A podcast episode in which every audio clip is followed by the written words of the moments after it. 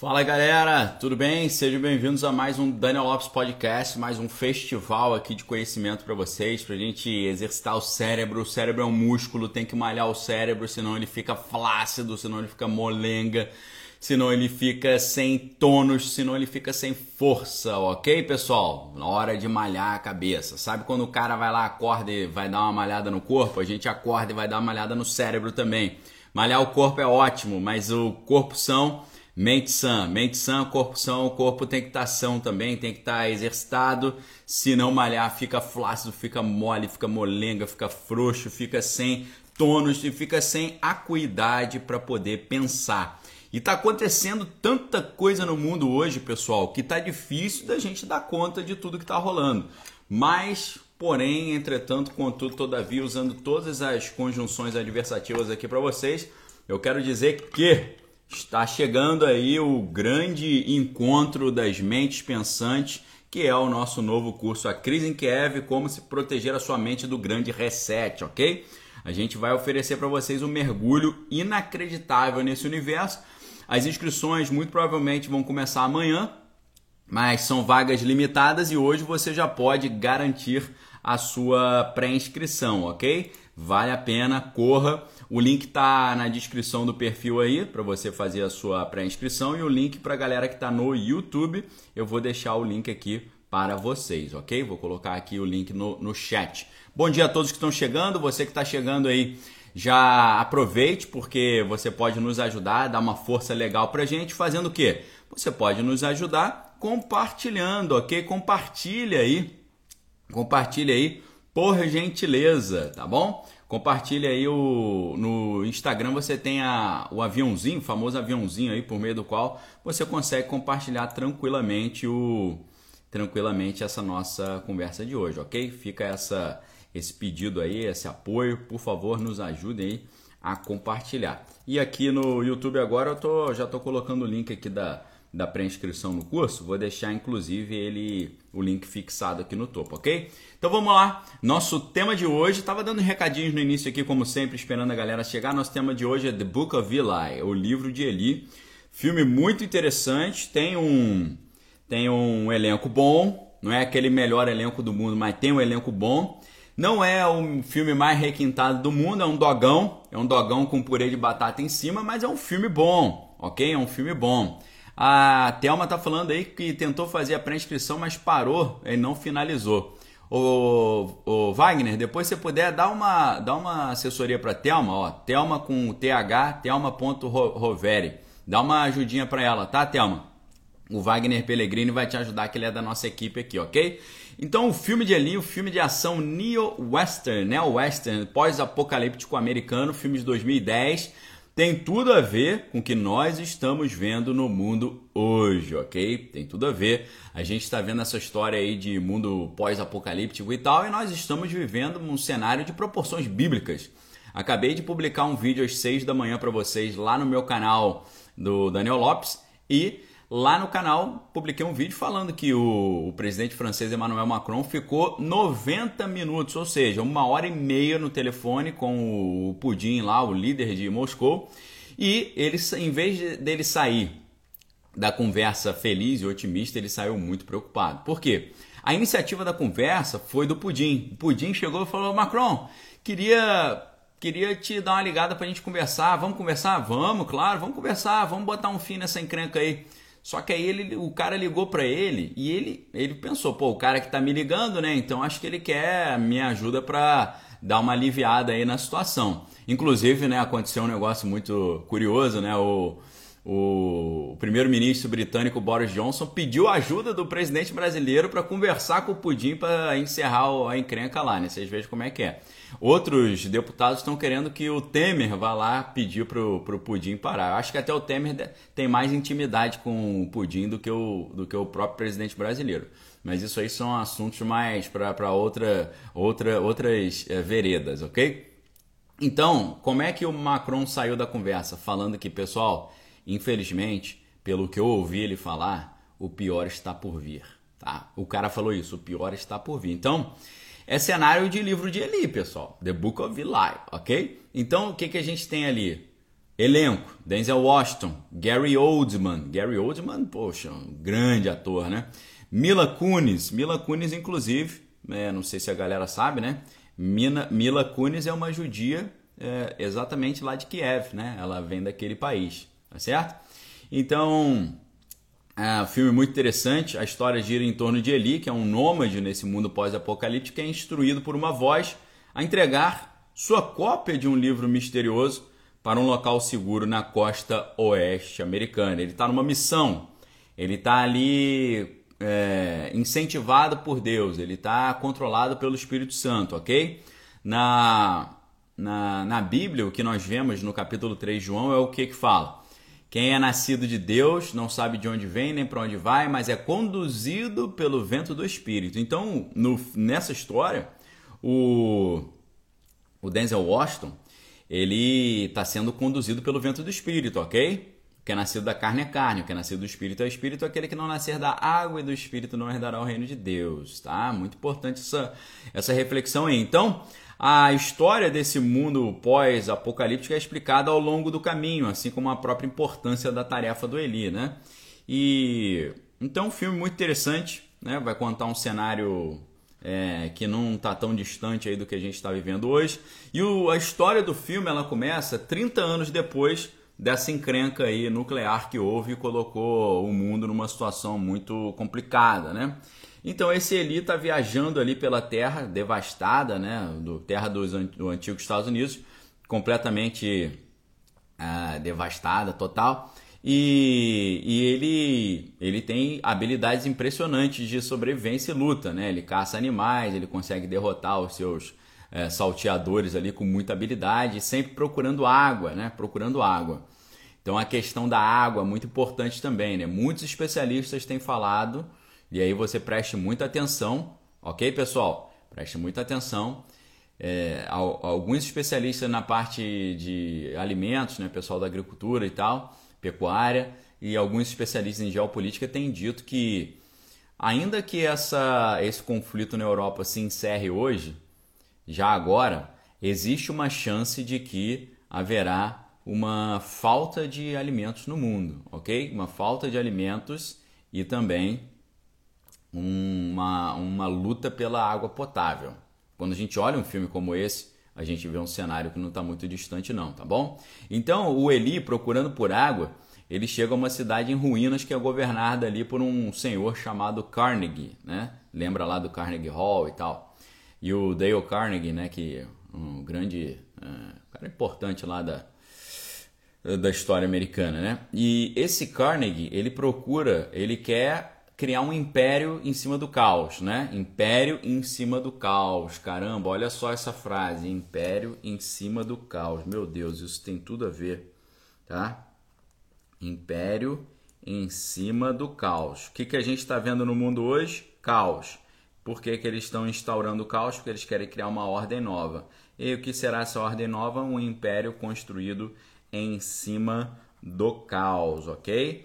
E isso aí é uma é uma é um arquétipo, é um arquétipo muito importante que vem desde os tempos antigos, ok? Ó, pessoal, todo mundo sabe que Macron vem da família, é, trabalhava com a família Rothschild, que ele não é de confiança, beleza? Já, já falo isso no meu canal há 10 anos, tá bom? Tô, tô ligadaço. Já falei para você, nesse cenário aí internacional não tem nenhuma Madre Teresa de Calcutá, é tudo filho da mãe, ok? Então eu quero dizer para você, se é, a Macron é da ordem internacional nova, isso é moleza, é moleza, tá? Eu, eu tenho os caras que são satanistas mesmo, ok? Tá bom? Tô, tô super ligado nisso aí, tá bom, galera? Obrigado aí. Sei que ninguém, não é o Macron que é da ordem internacional nova, não. Ninguém ali é de confiança. Ninguém ali é de confiança, tá? Se esse cara falar para você, 2 mais 2 é igual a 4, você duvida. Se ele falar para você o céu é azul, você duvida. Se ele falar o triângulo tem três ângulos e a soma dos ângulos internos de um triângulo é 180 graus, você não confie, ok? O Pudim ficou seis meses falando: tô botando uma multidão de soldados aqui, mas não vou entrar no país dos outros, não vou entrar. E entrou, ok? Então, Tô, tô, tô ligadaço, tá, pessoal? Conheço a história do Macron desde a, from the cradle to the grave, desde o do berço até a, a cova. Tô ligadaço, tá? Mas fique tranquilo, na minha opinião, Macron não tem potencial nenhum para ser é, imperador do planeta Terra, nem governante global, nem filho da perdição, tá bom? Então preste atenção, pessoal. O Carnegie, ele quer controlar as pessoas através do poder de um certo livro que os seus capangas não estão conseguindo encontrar, ok? Olha só que interessante. O Carnegie quer usar o livro para controlar as pessoas e montar um império em cima do caos, ok? Montar um império em cima do caos, tá? Flávia, obrigado, se tornou membro do canal aí, valeu? Tomar só uma aguinha aqui rapidinho.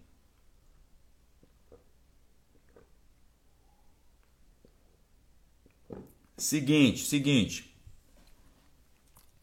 Montar um império em cima do caos. O que que isso representa? Isso representa a ideia de a ideia muito antiga do Império Romano, que é a ideia de ordo ab caos, a ordem a partir do caos, ok? Perfil Confeta na área, obrigado aí pela presença, um abraço aí para todos. Então, o que o Carnegie quer fazer? Ele quer montar um império em cima do caos. Valeu, Flávia, obrigado. E essa ideia de montar um império em cima do caos é uma, um conceito muito antigo que vem do Império Romano e está dentro das sociedades secretas, ok?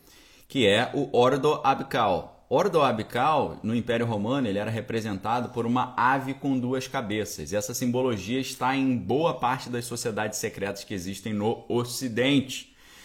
Então, qual é a ideia? É a ideia que depois ficou conhecida como método dialético, a dialética hegeliana. Como é que é essa dialética? Tese, antítese, síntese. Você tem uma situação você cria o caos em cima dessa situação e do resultado você tem a síntese. A síntese é o quê?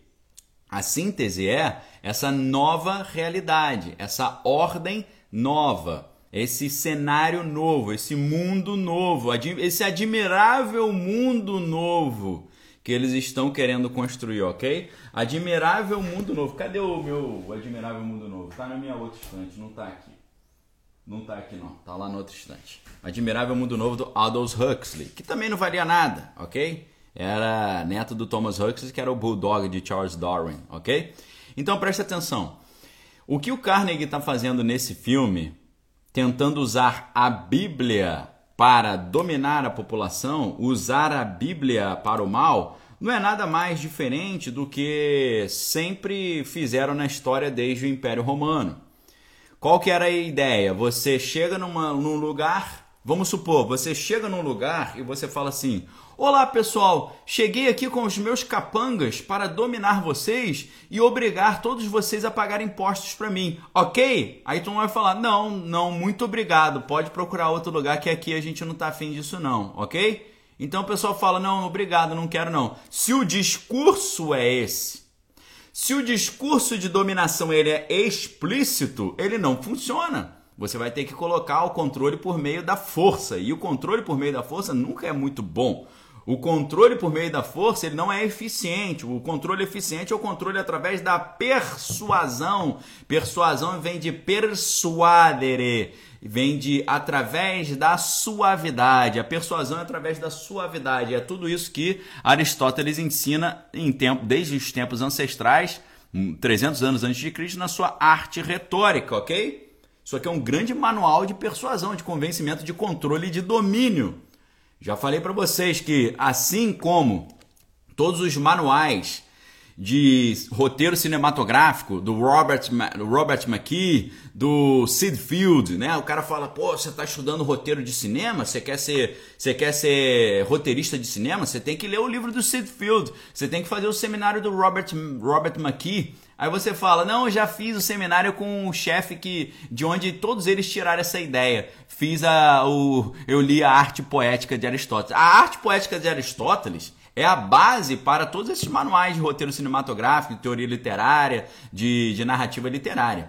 Assim como também a arte retórica de Aristóteles é a base para todos esses manuais de persuasão e convencimento que se estuda no mundo, no, nas, nos universos aí militares das operações psicológicas, ok? E eu quero lembrar vocês que eu fui instrutor de operação psicológica no Exército. Inclusive, nós produzimos esse livro aqui, ó, lá no Exército, Tendências de Comunicação para o Século XXI, Centro de Estudo Pessoal Forte Duque de Caxias 2011, ok? Eu organizei o evento lá e produzi esse livro, porque trabalhava exatamente nessa época como instrutor do curso avançado de operações psicológicas, ok? Então, o que, que eu quero dizer para vocês? Isso que a gente está analisando hoje do filme O Livro de Eli tem tudo a ver com o que a gente está vendo acontecer no mundo hoje, e isso tudo que está acontecendo de forma muito mais aprofundada eu vou apresentar para vocês nesse grande curso que é o curso A Crise em Kiev e Como Proteger a Sua Mente do Grande Reset, ok? Porque a agenda do Grande Reset, que é a mesma agenda da Ordem Internacional Nova, que é a mesma agenda do Reino do Anticristo, que é a mesma agenda da Grande Tribulação, está avançando em progressão geométrica, está avançando com uma velocidade inacreditável, ok? Então vamos lá, pessoal. É... Olha só que interessante. O Carnegie no, no, no, no, filme, ele quer usar a Bíblia para dominar as pessoas. Ele quer usar o quê? Usar a palavra, ele quer usar o argumento. Se você chega numa cidade para dominar essa cidade, você fala: Olá pessoal, tudo bem? Cheguei aqui com meus capangas e a gente vai dominar vocês. Quem não andar na linha vai bater as botas. Isso, e, e todo mundo vai ter que pagar imposto para nós, ok? Todos vocês vão ter que pagar impostos para nós. Quem não pagar imposto vai ser vai ser moído, tá bom? Vocês aceitam? Aí o pessoal fala: "Não, a gente não aceita não. Muito obrigado". Então, o, o mundo percebeu que para você dominar, você não pode chegar para pessoas que estão bem de vida, para pessoas que estão com dinheiro, para as pessoas que estão tranquilas, para as pessoas que estão de bem com a vida, para as pessoas que estão resguardadas, pacíficas. Não pode.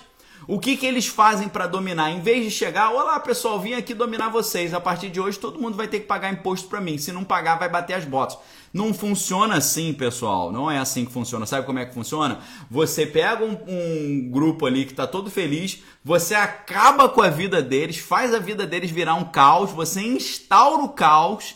E a partir do caos se instaura uma ordem nova, porque o pessoal vai estar como? Com medo, vai estar desesperado, vai estar arrancando os cabelos, vai estar assim, oh meu Deus, e agora? Eu não tenho nem água, eu não tenho comida. O Eli fala para a menina, para Mila Kunis no filme, ele fala: "Você acredita que antes da, de acontecer essa aquela aquela guerra, as pessoas até jogavam comida fora, as pessoas desperdiçavam. Ela fala: não é possível. Existia isso? Falou: existia, as pessoas tinham de sobra, desperdiçavam, jogava comida fora. Ou seja, quando você está na abundância, você não vai aceitar ninguém te dominar, sabe por quê? O, o, um projeto que convence é um projeto que resolve um problema. Presta atenção, pessoal, eu estou dando um intensivão de operação psicológica aqui para você, tá? Um intensivão de behaviorismo, um intensivão de psicologia social, um intensivão de programação neurolinguística. Eu estou explicando para você como as pessoas fazem para dominar as outras, ok? Prestem muita atenção o que eu estou falando para vocês. Estou falando de gatilhos mentais que fazem com que o dominador consiga efetivar sua dominação sobre o dominado. Isso aqui são conceitos muito é, fechados ninguém vai te contar essa história da maneira como eu estou contando e com a, a, a, clareza que eu estou contando e com o, o background que eu estou te contando. Porque eu sou formado em comunicação social, ou seja, eu fui treinado para comunicar socialmente, comunicar com as massas. Eu fui treinado no jornalismo, então eu sei como é que é a construção da mente das pessoas por meio da notícia. Eu fui treinado no mestrado em linguística, entender como é que a linguagem convence. Eu fui treinado no doutorado em linguística na UF, na Federal Fluminense, para entender como convencer as pessoas pela linguagem. Eu fui treinado nas operações psicológicas no Exército Brasileiro para ensinar a eles, como instrutor, como fazer esse convencimento por meio da linguagem. Então estou trazendo o meu gabarito, que é um gabarito aqui muito importante para você entender o mundo hoje. Estou trazendo isso tudo gratuitamente para vocês agora. É claro que quem quiser se aprofundar nisso comigo e ver o que os americanos chamam de nitty-gritty, né? O, a essência, o núcleo, vai ter que vir estudar comigo, ok? Mas vamos lá, olha só. Como é que funciona isso? Ninguém consegue convencer uma pessoa que tá. Não, o cara tá bem. Não é isso. Todo projeto que tem um grande potencial de convencimento, ele surge para resolver um problema. Se não tem problema, o projeto não convence, não seduz, não atrai, ok? Se você pega aquele pessoal, é a mesma coisa, gatilhos mentais funcionam no marketing, gatilhos mentais funcionam no comércio, mas gatilhos mentais funcionam na geopolítica também, ok? Quando você estuda publicidade e propaganda, aquilo ali, é, você vai estudar técnicas de convencer as pessoas a comprar o seu produto. Mas o seu produto pode ser um celular, um smartphone, ou o seu produto pode ser uma proposta política, pode ser uma proposta de governo, pode ser uma plataforma de. uma plataforma política, ok? Uma, uma proposta de mundo, tá certo? Então é isso que está acontecendo. Essas técnicas trazem muito poder para as pessoas porque permite que ela, elas consigam dominar. Então vamos dar um exemplo aqui. O pessoal de aquela galera de Shark Tank e tal. Esse pessoal de que é, investe né, em, em empresas incubadoras e tal, essa galera fala assim, ó, se você quiser me apresentar a sua ideia da sua empresa para ver se eu quero investir na tua empresa, não venha dizer para mim o quanto a sua ideia é boa. Não venha dizer para mim o quanto a sua ideia é legal. Venha dizer para mim qual problema a sua ideia resolve, ok, pessoal? Venha dizer para mim qual problema a sua ideia resolve. E é assim que o domínio acontece. O domínio da mente só acontece quando a proposta do dominador traz a solução para um problema. Qual problema a sua proposta resolve, ok? O que, que nós estamos vendo acontecer com o mundo hoje? A criação de vários problemas. Quais problemas? Inflação, juros altos, desemprego é, conflito bélico, escassez de alimentos, escassez de água. É isso que tá para acontecer. Escassez de dinheiro, papel moeda acabou, não tem mais papel moeda. Agora é CBDC, Central Bank Digital Currencies, moedas digitais dos bancos centrais centralizados para fazer o um monitoramento total para ver quem está saindo da linha. Quem está saindo da linha vai ficar de castigo e se ficar de castigo muitas vezes acaba sendo deletado do sistema. Ok, pessoal? Perfeito? Tranquilo? Como é que eles vão implementar uma ordem nova internacional se não tem problema para resolver? Como é que alguém consegue vender uma ideia se essa ideia não resolve nenhum problema? Como é que alguém consegue convencer alguma coisa a alguém se o seu convencimento não resolve nenhum problema? Como é que você vai chegar numa população que tá, tem água, tem comida, tem dinheiro, tem emprego, tem alegria, tem lazer? Você vai chegar para esse pessoal e vai oferecer o quê? Não tem o que oferecer, ele já tem tudo. Você precisa instaurar o caos para propor a solução do caos. A solução do caos é a síntese, é a ordem nova. É por isso que os romanos já tinham esse conceito ordo abical, a ordem a partir do caos. Instaura-se o caos para poder oferecer uma nova solução. A solução é a síntese no método dialético, a solução é a ordem nova. O que, que sempre que você olhar o cenário internacional e ele for caminhando para o caos, é porque está vindo uma grande solução. E essa grande solução é a, a consolidação do domínio. A Larissa tá falando, quebra a perna e depois te oferece a muleta. Exatamente. É igual o dentista que te dá bala para você ficar com o dente bichado e depois ele você virar cliente dele, obviamente. Claro, né? Então preste muita atenção. É, o amigotoy.br é colocar o bode na sala. Exatamente isso. Exatamente isso, pessoal. Ordo abical, a ordem a partir do caos. Você instaura o caos e cria a ordem. É por isso que o, o símbolo de, desse conceito romano de ordo abical, da ordem a partir do caos, é a ave fênix. O que, que é a ave fênix? A ave fênix é a ave que renasce no meio das cinzas.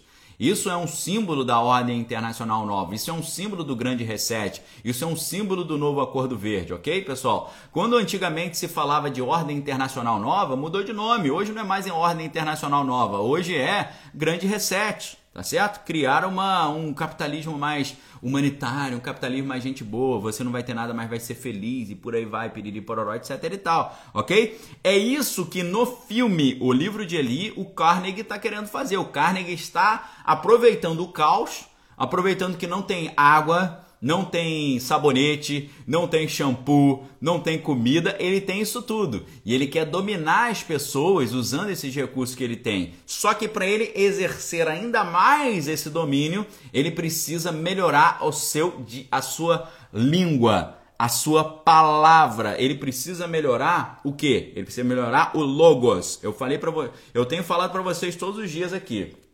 Na arte retórica de Aristóteles, É claro que ele tem um mundo de conceitos ali, mas na arte retórica de Aristóteles ele trabalha num determinado trecho da obra em cima de três argumentos. Os argumentos são divididos em três instâncias: ethos, patos e logos, ok? Ethos, patos e logos. E o ethos é o que? O ethos é o investimento na sua imagem. Você que está querendo convencer os outros de alguma coisa, você que está querendo persuadir, você tem que trabalhar em cima da sua imagem. E a sua imagem não é só o seu cabelo, se você está com o rosto, a barba feita, tá, tá com uma roupa legal.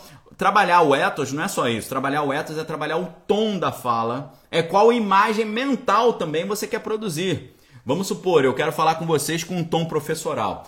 Então, você precisa eh, aprender que, eh, segundo a doutrina da arte retórica de Aristóteles, isso é o que? É um tom professoral. É um tom professoral, ok? O que, que é o tom professoral? O tom professoral é uma imagem que eu quero passar para você na sua mente. Esse cara tem autoridade de mestre, o tom professoral. Agora, se eu quero chegar para vocês por outro caminho, eu posso usar um tom paternal. Filhinhos, não faça isso, meus filhinhos. Filhinhos, não faça isso. Minha filha, não faça isso. Eu tenho experiência, eu tenho filha. Eu falo a você assim como um pai fala com o filho. O que, que eu estou te passando para você? Estou passando a imagem de pai. Não mais a imagem de professor, a imagem de pai. Agora eu posso passar a imagem de amigo. Amigo, vem cá, meu amigo. Cara, eu estou preocupado com a sua situação. Eu quero o teu bem. Vem cá, vou te dar, um, vou te dar alguns conselhos. Você passa a imagem de amigo. Você passa a imagem de conselheiro, ok? O ethos também é isso. O patos, patos é, significa sensação, sentimento, ok? A gente, a gente tem em português, né, a paixão, a palavra paixão. Paixão vem de patos.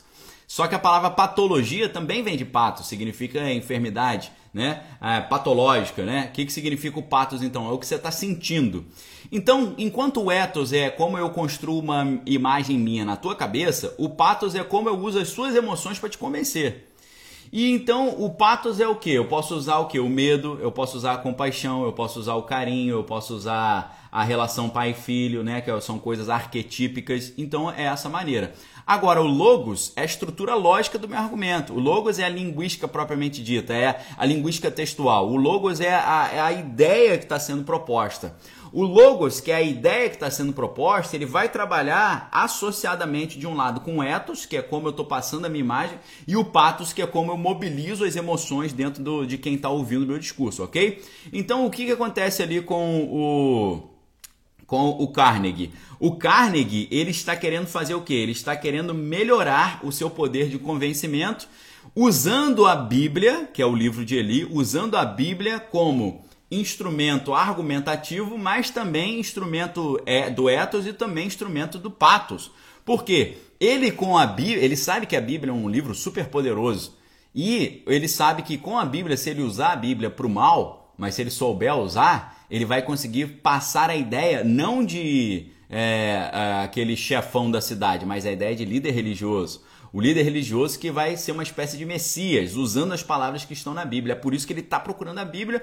E ele diz num determinado momento do, do, do filme que quando aconteceu aquele, aquela, aquele caos né, que gerou essa destruição toda do mundo, sabe o que, que ele disse? Ele disse que foi por isso que depois que aconteceu o grande conflito que destruiu o mundo, eles é, queimaram todos esses livros, queimaram todas essas, essas Bíblias, ok?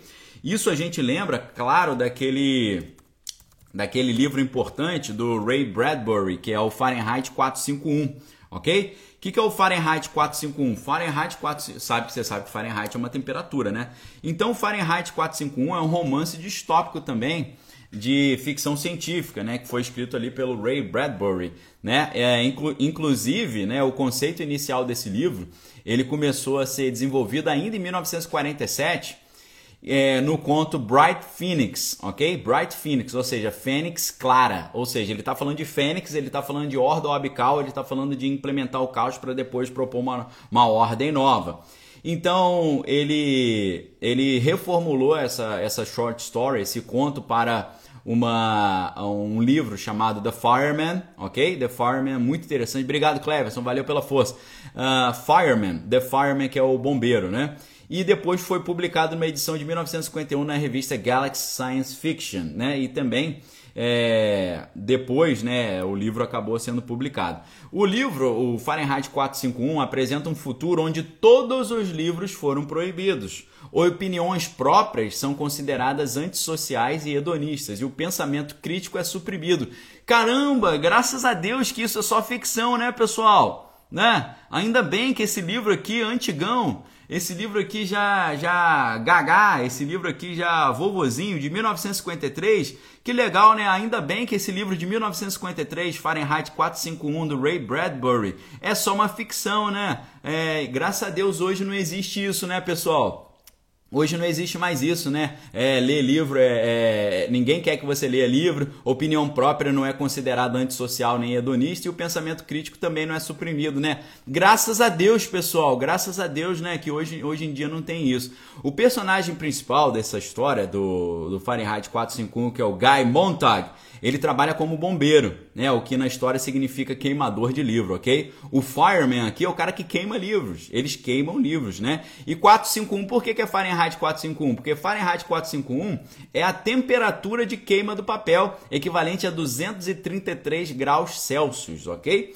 E a história é muito interessante, né? Eles queimam os livros, porque eles sabem que os livros, livro livre, livro libertar, ok? Livro livre, liberdade, livro e liberdade, ler livro é estar livre, ok? É claro que tem um monte de livro groselha aí, bosta, que vai, vai te atrapalhar em vez de ajudar. Mas, uh, realmente, quando eu comecei a minha jornada da leitura, na minha jornada do leitor, na jornada do conhecimento, eu não sei porquê, pessoal, mas eu comecei a ler essas coisas. E é claro, lendo a Bíblia junto, que a Bíblia é o livro por excelência, né? Em, em grego, é, to, Tovivlos é o livro e Tavivlia são os livros, ok? A Bíblia é o livro dos livros, beleza? Então, Bíblia é Bíblia, meu irmão. livro de Eli é isso aí. A Bíblia é a maior arma que existe.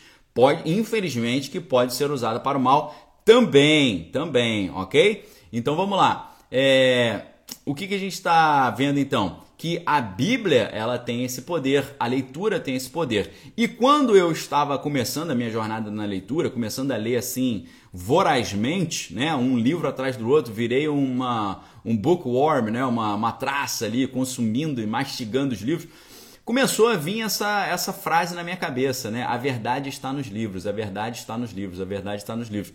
E eu digo para você, pessoal, a verdade está nos livros, ok? A verdade da vida está nos livros que é a Bíblia. Bíblia significa os livros, tá? Então a verdade está nos livros, para mim, a verdade está na Bíblia.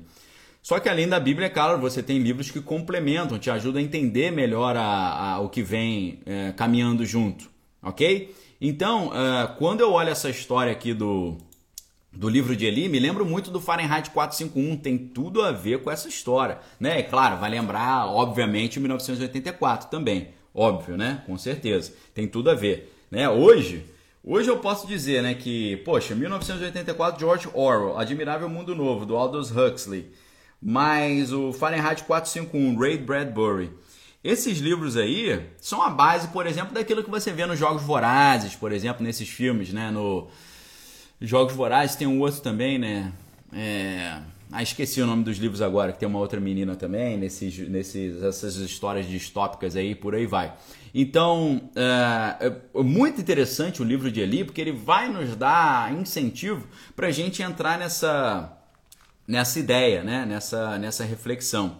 E, assim, uh, quando você lê, vê um. Quando você tem esse conhecimento, quando você tem esse tipo de conhecimento que eu estou passando aqui para vocês, você não consegue ver esse filme da mesma forma, ok? Tá certo? Por isso que eu falei para vocês, pessoal, esses dias que ah, quem, quem passou pela jornada do conhecimento, você não escuta uma música como todo mundo escuta e você não escuta a música que todo mundo escuta.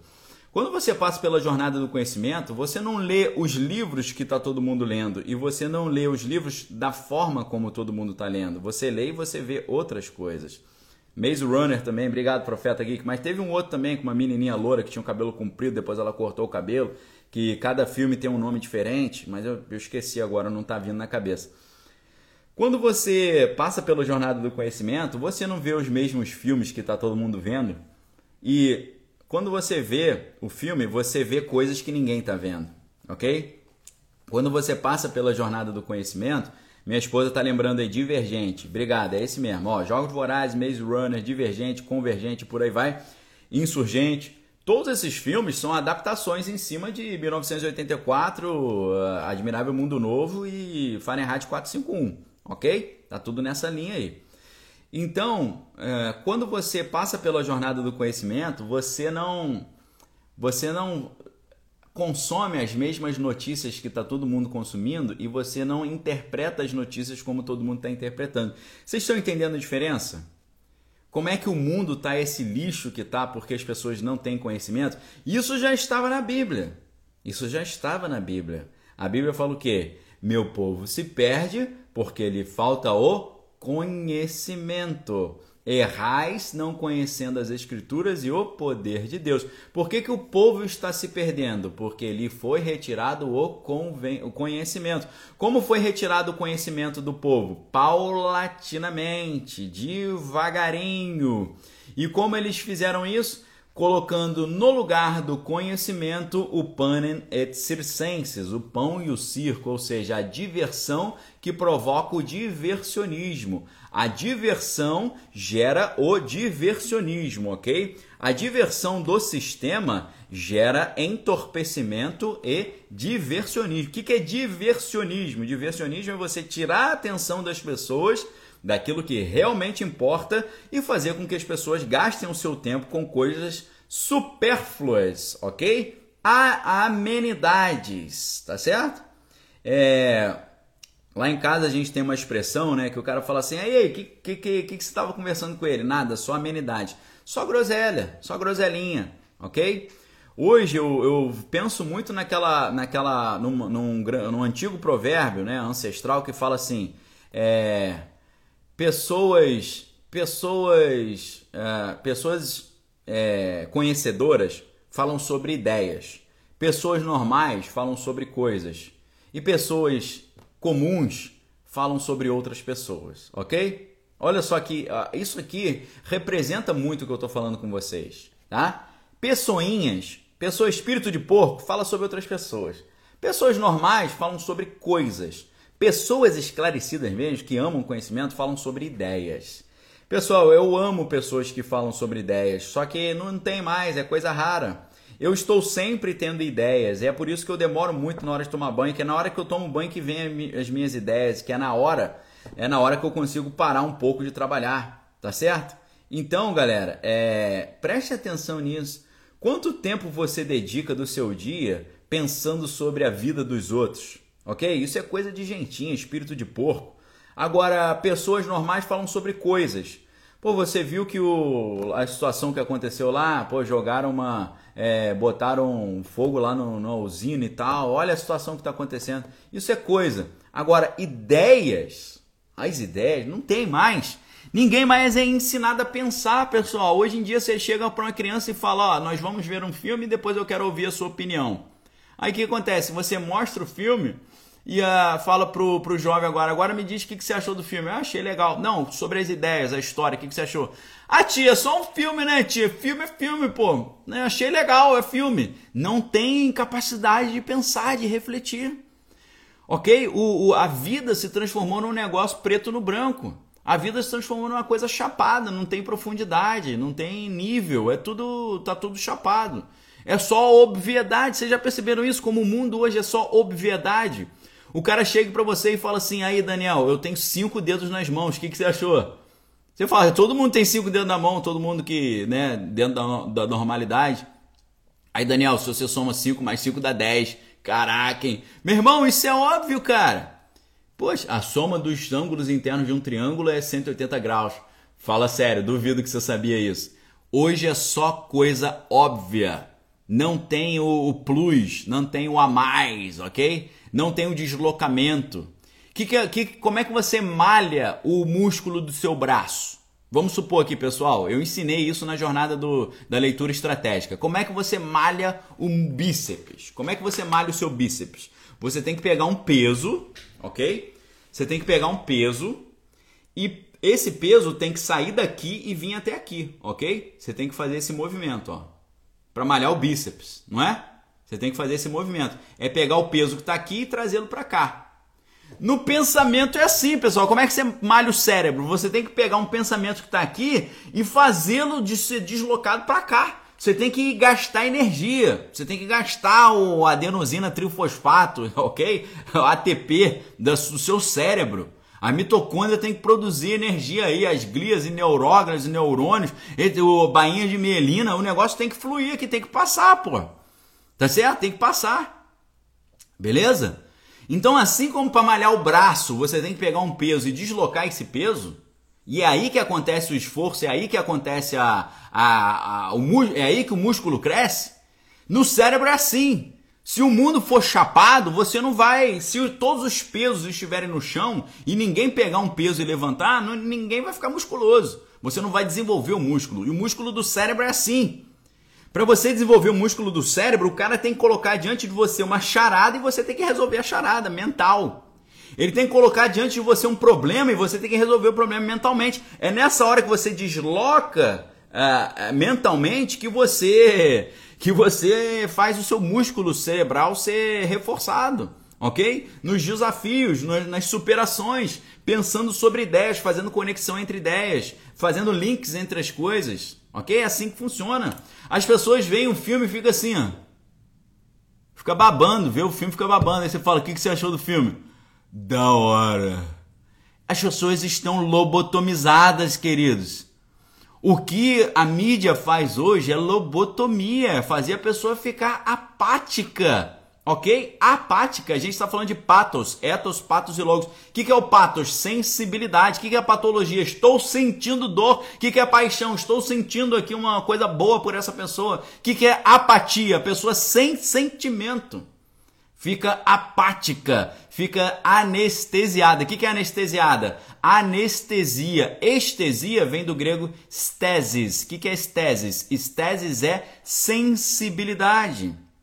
A pessoa anestesiada, ela está sem sensibilidade. A pessoa apática, ela também está sem sentimento. Ou seja, você vê uma obra de arte maravilhosa na tua frente, você fala, cara, o que, que você achou? Não, não achei nada demais não apático, apático. Você mostra o melhor filme do mundo para a pessoa, a pessoa assiste o filme, aí você sai do filme assim, caraca, esse cara é um gênio. Aí você vira para a pessoa e fala, o que, que você achou? A pessoa fala, normal, achei normal, não gostei não. Sabe o que, que é isso? É anestesiada. E essa pessoa que está anestesiada, ela não tem o que? Senso estético que, que é senso estético? É você conseguir sentir prazer ao contemplar a beleza. Que, que, por que, que a área da filosofia que trata da beleza é a área da estética? Por quê? Porque estética significa você ouvir uma música de alto nível e você ah, sentir prazer naquilo. Você vê um filme de altíssimo nível e falar: caraca, liberei várias, vários neuros, neurotransmissores, várias serotoninas, endorfinas, eu tô me sentindo tá me dando um prazer de assistir esse filme. Porque eu tô vendo esse filme aqui que é um dogão. O livro de Eli é um dogão, mas eu tô vendo o livro de Eli falando, cara, a Bíblia é um instrumento poderoso que pode ser usado para o mal. O Carnegie quer criar um império em cima do caos, usando a escassez das pessoas. As pessoas estão numa, maior pindaíba, sem, sem comida, sem água, sem lugar para morar, sem água para tomar banho, sem água para beber. E assim ele domina. E ele quer aumentar o seu domínio usando o discurso religioso, pervertendo a Bíblia para enganar as pessoas. Você fala, caraca, que mensagem maneira que tem esse filme. É um dogão gostoso. Esse dogão ele tem aqui um purê de batata, ele tá a linguiça tá bem feitinha, tá no ponto, o pão tá fofinho. E, meu Deus, que dogão bom, rapaz. Aí você vira pro outro e fala: é, eu achei maneiro aquela hora que ele arrancou a mão do cara, né? Quando o cara encostou nele, ele falou assim: se encostar a mão em mim de novo, você vai perder a sua mão. Aí o cara encostou, perdeu a mão e tal. Essa parte eu achei maneira. Sabe o que, que é isso? Falta de senso estético ok? A Glenda está falando aí, os alunos dos últimos 30 anos foram deseducados a pensar. Exatamente isso. E agora a pergunta que eu faço para vocês é: tem solução? Tem solução? A destruição da mente das crianças no Brasil nos últimos 30 anos, isso tem solução? Eu não sei, pessoal, se tem, se para quem passou por isso, se tem solução. tá? Eu, graças a Deus, Deus me livrou disso. Quando tava todo mundo lá, chorando se foi quem um dia só me fez chorar. A lembrar de um amor que um dia não soube cuidar, né? Quando tava todo mundo nisso, chorando se. Eu tava assim, cara, não é possível que a galera tá achando normal isso. Não é possível. Não é possível que a galera tá achando normal isso, né? Quando tava todo mundo lá, eu só quero é ser feliz, andar tranquilamente. Aí eu falei, não é possível que a galera vai achar maneiro isso. Aí depois, no dia seguinte, na, na minha escola, tá todo mundo, eu só quero é ser feliz. Entendeu? E eu falando, caraca, meu irmão, não acredito nisso. Eu não sei, eu acho que Deus me livrou disso, sei lá. Porque eu tinha amigos, eu tinha amigos que era, era, era pessoa requintada, entendeu? A, esco a escola, né? Escola você tem o cara quebradão e você tem o cara que é bilionário. Aí o cara que era bilionário assim, o Daniel, Daniel, você já foi a Paris? Aí eu falei, é, naquela época eu não, não tinha ido ainda. Falei, não, já hoje, graças a Deus, pela misericórdia, já fui algumas vezes para Paris. Daniel, você já foi a Paris? Pô, nunca fui não. Cara, quando tu for a Paris, tem um restaurante que você tem que ir, mas você tem que agendar antecipadamente, porque é um restaurante muito requintado. A procura é muito grande. Fica uma fila enorme, porque é uma coisa muito refinada. Sabe esse papo? Vocês já viram esse papo? Os caras vinham com esse papo acima de mim. Lá, esse, eu não me lembro nem o nome do restaurante. Sabe esse restaurante? Anota aí, anota aí. Você vai. Tô, fiquei sabendo que você vai viajar, né? Você vai para Paris. Ó, esse restaurante aqui, cara, muito bom, muito bom. Você tem que ir lá. Esse mesmo cara, no dia seguinte, estava. Eu só quero é ser feliz e tal. Ou então cantando, dançando lambada. Aí, aí ele, ele ficava em casa treinando a dancinha na frente do espelho. Poxa, eu vou treinar essa dancinha agora eu vou arrasar na festinha, vou pegar geral. E ele tava lá dançando lambada. Aí eu digo para vocês uma coisa, pessoal, sem, sem medo de estar tá falando bobeira. Eu sem saber dançar lambada, sem cantar os funk todo lá, é, sem cantar, como é que era a música? Eu lembro um dia que um amigo meu veio cantando essa música, eu saí de perto. Era, como é que era a música? Deixa eu, deixa eu lembrar aqui. É, como é que é? Esqueci a música, cara. Eu sei que eu saí de perto. Falei, cara, não acredito que você acha legal isso. Eu, sem dançar lambada, sem fazer nada disso, eu, eu consegui namorar e casar e, e botar dois filhos na menina mais bonita da escola, ok, pessoal? Sem essas estratégias aí, eu peguei a menina mais bonita da escola. ok? Tô com ela até hoje, graças a Deus. Tá bom? Não fica achando que para você ser aceito, para você se dar bem, você tem que dançar a lambada que tá todo mundo dançando, não, tá? Porque eu não dançava. Tudo bem que eu era surfista, tinha um cabelo moicano, era um cara atleta, patrocinado e tal, é, popularzinho na escola, né? Tinha, tinha não, um certo frisson em cima de mim, mas assim, nunca fui dessa galera, não. Sempre fui outsider nesse cenário aí, tá certo? Infelizmente, né? Hoje é dancinha de TikTok na escola é bem pior, né? Então, pessoal, eu, eu pergunto para vocês: isso que foi feito com o cérebro das crianças durante 30 anos tem solução? Eu não sei se tem solução, mas a solução que nós temos é, a partir daqui para frente, a gente criar as novas crianças dentro de outro método, ok? A gente formar novas crianças, a gente treinar novas crianças. A Marisa falou que dançou e até ganhou o concurso da lambada aí. Valeu, parabéns, Marisa. parabéns, né? Devia ser soltinha no, no bailado aí, né? No, no, eu, eu sempre fui travado no bailado, então eu tinha que eu tinha que me virar com outras habilidades, né? Criava uma, uma espécie de aura misteriosa, né? Em volta de mim, talvez isso tenha funcionado. depois eu boto umas fotos minhas dessa época, década de 90, como é que eu era, você vai ver o tamanho do meu cabelo, tá bom? Ah, a parte da rainha dos baixinhos também foi complicada. Então, olha só, galera. É, isso que nós estamos vendo no livro de Eli, infelizmente, é um retrato fiel do que nós estamos vendo no mundo hoje. É um retrato fiel. O que está sendo instaurado no mundo hoje? O caos. O que a, o que, o que a crise sanitária instaurou no mundo? Caos e solução para o caos. Tá certo? A solução para o caos é o controle. Ok? Então eles instauraram o caos. Qual é a solução para o caos? Todo mundo ser cadastrado, todo mundo receber o tratamento que eles querem. Para você sair de casa tem que pedir autorização. Para para você dar um bom dia para os outros tem que ter autorização tá? Para você coçar as costas, você tem que pedir autorização. E tá todo mundo agora acostumado a pedir autorização. Tá? É, lembrei da música que é aquela música assim.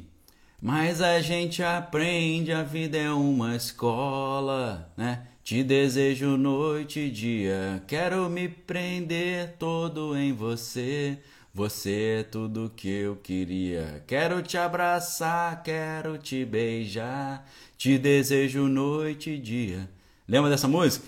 Então, o dia que um amigo meu chegou cantando isso aí, meu irmão, falei: ah, dá licença, não saí de perto. Tá certo? Eu acho que Deus me livrou disso, porque realmente todos os meus amigos era só surgir uma moda nova que estava todo mundo nessa moda nova. Era automático, ok? Era simplesmente automático. E eu nunca gostei disso, não sei porquê. Eu acho que foi uma, uma, uma proteção divina. A Bíblia fala sobre capacete da salvação. Eu acho que Deus me colocou esse capacete da salvação aí. Entenderam? Ele me colocou isso aí. Tá? Deve ter sido isso. Só pode. Agora, tem como é, reverter esse processo? Sei lá, talvez tenha. Tem gente que não gostava de ler, agora está gostando de ler. Tem um monte de gente aí que está no clube de leitura que falou, cara, eu não tinha costume de ler, agora eu estou lendo. Graças a Deus, acho que a gente conseguiu reverter isso aí, tá certo? Então, a Leni está perguntando como é que você pode cantar algo que você não curtia. Eu tenho uma, uma boa memória, entendeu? E eu não curtia, mas todos os lugares onde eu ia, essa bosta estava tocando, ok? Eu não lembro só de coisas que eu gosto, não. Inclusive, vocês que estudam um pouquinho sobre memória, você sabe que uma das coisas que mais ficam fi fixas na memória são o que? São os traumas. Ok, pessoal? Uma das coisas que mais ficam impregnadas na memória é o trauma. Essas músicas me traumatizaram, por isso fixaram. E eu não sei cantar a música inteira, só sei um pedaço, porque ela ficava incessante mente tocando onde quer que eu fosse. Para eu não ouvir essas músicas, eu teria que fazer o quê? Eu teria que sair do planeta Terra ou andar o dia inteiro com massa miolo de pão no ouvido. Porque tocava 24 horas por dia. E você tinha que ser exposto a isso, né? Eu não curtia as músicas, mas eu ia às festas. As festinhas da escola eu estava lá. E o que, que tocava na festinha da escola? Esse mesmo lixo aí. Então a gente lembra, né? Você acha que eu gostava de Hoje é o seu dia, que dia mais feliz, parabéns, uhul, pá. É a música que tocava na hora do parabéns. Hoje vai ter uma festa, bolo guaraná, muito doce pra você. Eu era criança e aquilo tava tocando, grava na tua cabeça. Mas lembrem, o trauma grava também. Trauma gera memória. Né? Não é verdade, pessoal? Então, não é só o que você gosta que você lembra, não. O que você fica traumatizado, às vezes você lembra mais do que o trauma, tá certo? Então, uh, a jornada do conhecimento, pessoal, ela é um capacete que protege a sua mente, ok? Presta atenção. Nessa frase, para encerrar aqui hoje, a jornada do conhecimento é um capacete que protege as nossas mentes. É por isso que o nome desse curso que eu estou oferecendo para vocês agora é Proteja a Sua Mente. O nível 1 desse curso, Proteja a Sua Mente, é a crise em Kiev e como proteger a sua mente do grande reset. Sabe o que, que nós vamos tratar nesse, nesse curso? A, nós vamos mergulhar profundamente na questão do sistema financeiro internacional e como o sistema financeiro internacional está sendo quebrado de propósito. Ok? O sistema financeiro internacional está sendo quebrado de propósito. Tá? Porque olha só, se para você instaurar uma ordem nova você tem que impor o caos, pessoal, impor um caos no mundo cheio de estruturas e, e, e saudável, é muito difícil. É muito difícil. É igual você querer ganhar do Schwarzenegger no braço. Imagina você, magrinho, querer ganhar do Schwarzenegger no braço. Você vai ter que bater muito no Schwarzenegger para ele cair. É a mesma coisa para você derrubar o atual sistema, você tem que bater muito nesse sistema, pessoal. Você tem que bater muito, mas tem que bater muito. E eles começaram a bater muito nesse sistema, sabe quando? A primeira grande paulada que aconteceu nesse sistema, ela veio no dia em setembro de 2001, no dia 11, lá em Nova York. Em, no, no mês de setembro do ano de 2001, no dia 11 desse mês, a primeira grande paulada no, no Schwarzenegger do sistema global foi, desfe, foi desferida nesse ano de 2001. Depois, em 2008, foi a segunda grande paulada. Depois, em 2012 e 13, a terceira paulada. Em 2020, você se lembra porque foi há dois anos atrás.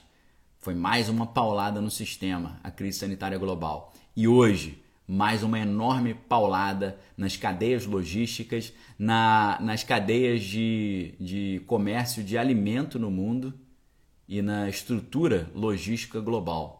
Isso que você está vendo acontecer no mundo agora é algo proposital para impor o caos para que seja legítimo ou viável ou aceitável uma ordem internacional nova. Ok, pessoal? Eu vou explicar isso tudo em profundidade nesse curso para vocês, ok? A Luguê está perguntando o que aconteceu em 2008. 2008 foi a crise do subprime, a crise do mercado imobiliário americano que jogou o mundo inteiro no buraco ok? Teve uma grande crise econômica em 2008.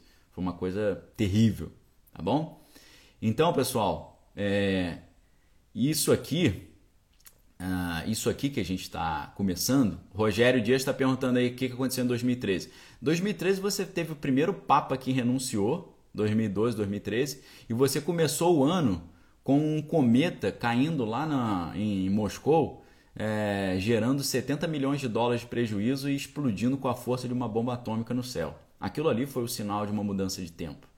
Entendeu? A estrutura espiritual do mundo foi abalada quando um papa renuncia e pela primeira vez na história você tem um jesuíta ocupando a cadeira máxima lá no, no Vaticano. Aquilo ali foi uma mudança muito séria, muito grave. Vejam as ideias que esse atual líder propaga, ok? Beleza?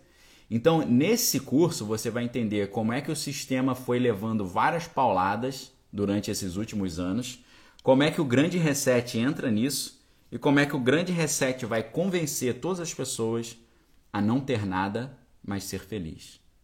Ok?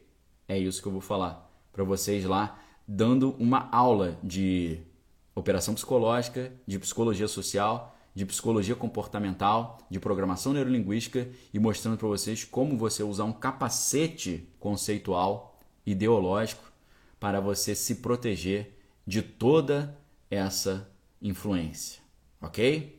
Você já pode fazer a sua pré-inscrição. A galera no YouTube aí tá falando eu quero, eu quero. Então o link tá fixo aí no chat, tá? E você já pode fazer a sua pré-inscrição. Se tudo correr bem, Deus assim o permitir, amanhã a gente já vai abrir as inscrições. São vagas limitadas, então você tem que aproveitar, ok? Tá no chat é o link para vocês, no, no Instagram o link está na descrição do meu perfil. Só que nesse momento, pessoal, nós vamos passar para o Holy Ghost Stories. E as Holy, a Holy Ghost Story de hoje é muito especial. É muito especial. Foi uma das histórias mais sinistras que eu já vi na minha vida. Ok? Tem muita gente aí na internet que fala de, de histórias de terror. Tem muita gente aí na internet que fala de casa mal assombrada. Tem muita gente na internet aí que fala de a pessoa possuída. Mas eu quero perguntar para essa galera aí quantos dos demônios eles já expulsaram. Eu nunca corri atrás de demônio, mas infelizmente já tive que expulsar muito demônio das pessoas aí ok? Então hoje eu vou te contar uma história de exorcismo pesada. Uma história pesada, uma história sinistra, que guarda sérios vínculos com o filme Exorcista, o filme O Exorcismo de Emily Rose. E se você não sabia, eu quero trazer uma informação para você aqui importante. O Exorcista foi inspirado em fatos reais. Só que era um menino e não uma menina. A Linda Blair não era menina, era a história real é com um menino. A história de Emily Rose, o exorcismo de Emily Rose, é uma história real também. A menina morreu, ok? Então hoje eu vou contar para vocês uma história que foi, eu acho que é a história mais sinistra da minha vida em termos assim de, de possessão demoníaca. Mas teve um final feliz e o final foi muito legal. É a história da selfie com o demônio. Eu acho, eu acho que o título que eu dei para essa história atrapalhou um pouco a história. Porque ficou um negócio meio de comédia, né? Mas o final é, é comédia. Mas eu tenho certeza que vocês vão gostar dessa história, ok? Vou encerrar essa live aqui agora. Me deem dois minutinhos só para eu é, criar essa outra live. Tá bom? Que a graça do Senhor Jesus, o amor de Deus, as doces consolações do Espírito Santo estejam com cada um de vós, não só hoje, mas para todos sempre. E essa história que eu vou contar não é uma história de terror, é um testemunho de salvação e libertação, ok? É para o engrandecimento da pessoa e da obra de Jesus Cristo, ok? Um abraço, fique com Deus. Me deem dois minutinhos que eu já volto, ok? Valeu, galera!